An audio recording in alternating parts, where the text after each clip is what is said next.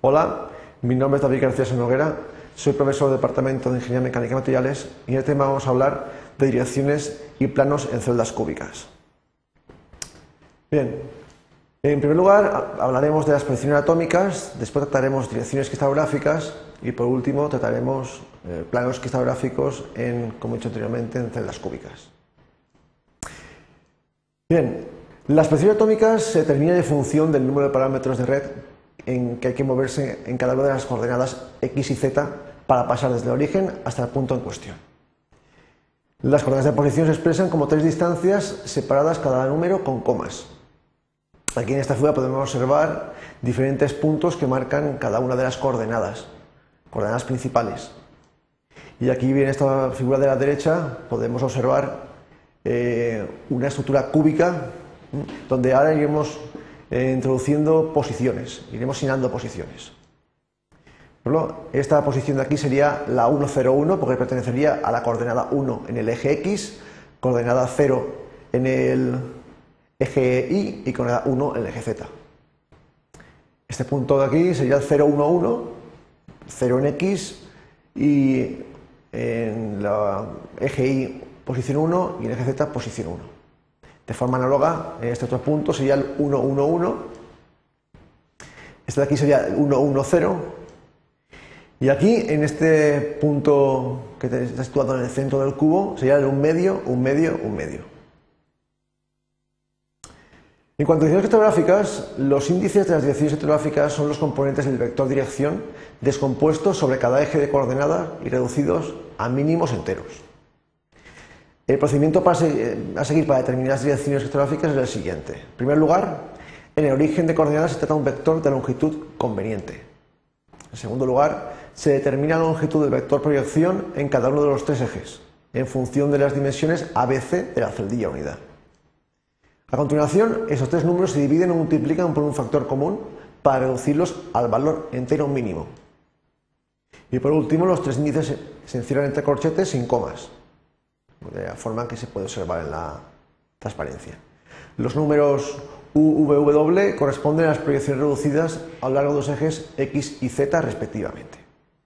Ahora vamos a ver una serie de ejemplos para dejar de forma clara eh, cómo se expresan las direcciones criptográficas en celdas cúbicas. Eh, tenemos, por ejemplo, una celda cúbica con los tres ejes X y Z.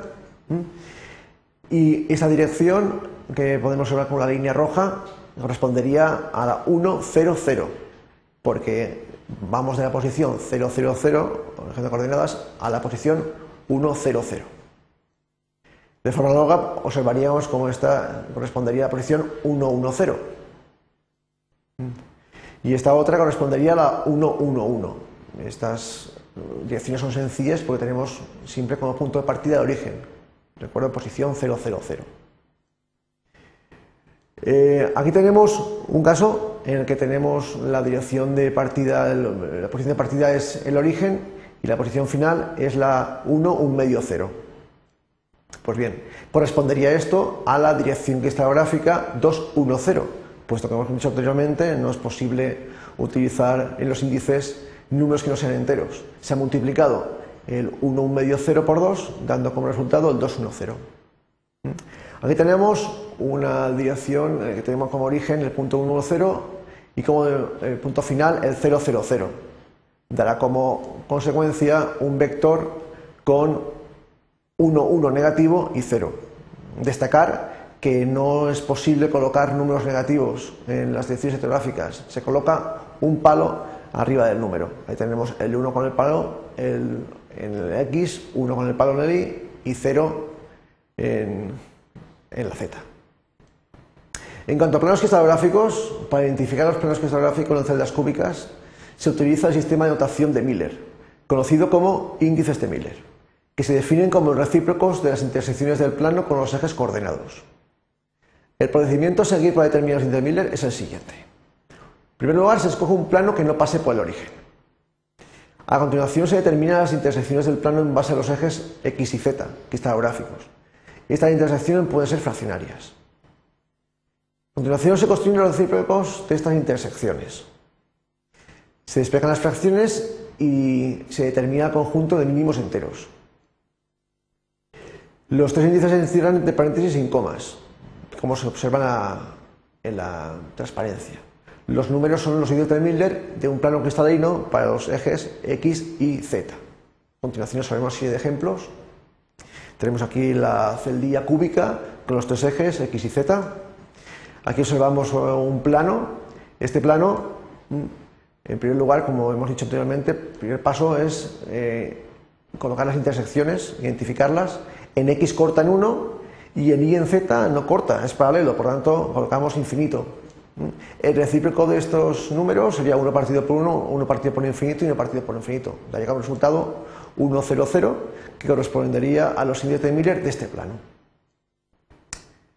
En otro ejemplo, este otro plano, en este otro plano las intersecciones son en x1, en y1 y en z, paralelo al eje z, infinito. Los recíprocos serán 1 partido por 1, partido por 1, 1 partido por infinito, que da como resultado 1, 1, 0, que correspondería a los índices de Miller de este plano. Continuamos con más ejemplos. En este caso tenemos un plano que corta al eje X en un tercio 0, 0, al eje Y en 0, 2 tercios 0 y al eje Z en 1. Bien, pues procediendo, de la misma forma que hemos escrito anteriormente, las intersecciones serán un tercio, dos tercios en Y y en Z1. Lo recíproco será 1 partido por un tercio, 1 partido por dos tercios y 1 partido por 1. Da como resultado 3, 3 medios y 1. Puesto que los índices de Miller no pueden ser quebrados, tienen que ser números enteros, multiplicamos por 2 y obtenemos como resultado 6, 3, 2, que corresponderían a los índices de Miller de este plano. Ahora tenemos un caso en un plano pasa por el origen de coordenadas. Como os he dicho anteriormente, no podemos utilizar un, eh, sistema de coordenadas eh, cuyo plano a determinar pase por el origen. Por lo tanto, desplazamos el eje de coordenadas y utilizamos un nuevo sistema de coordenadas. Ahora sí que podemos trabajar la forma anteriormente descrita. Las intersecciones en este caso serán 1 menos 1 infinito. Los recíprocos corresponderían a un partido por 1, un partido por menos 1 y un partido por infinito, que sería como resultado 1 menos 1 y 0, que correspondería a los índices de Miller. Y destacar que igual que en las direcciones ortográficas, los números negativos no están permitidos. Se coloca un palo encima del número. Ahí tenemos, podemos observar en el índice de Miller para I tenemos un 1 con un palito encima. Bien, en resumen, esto convencionalmente se ha establecido que para designar posiciones, direcciones y planos se usan tres números enteros o índices. Los valores de los índices se determinan basándose en un sistema de coordenadas cuyo origen está situado en un vértice de la celda unidad y cuyos ejes x y z coinciden con la lista de la celda. Las direcciones en celdas unidades cúbicas son las componentes del vector dirección proyectado sobre cada uno de los ejes reducidos a mínimos enteros. Los planos en celdas unidades cúbicas se indican por los recíprocos a intersecciones axiales del plano, seguidos por la eliminación de fracciones. Eso es todo. Gracias por su atención.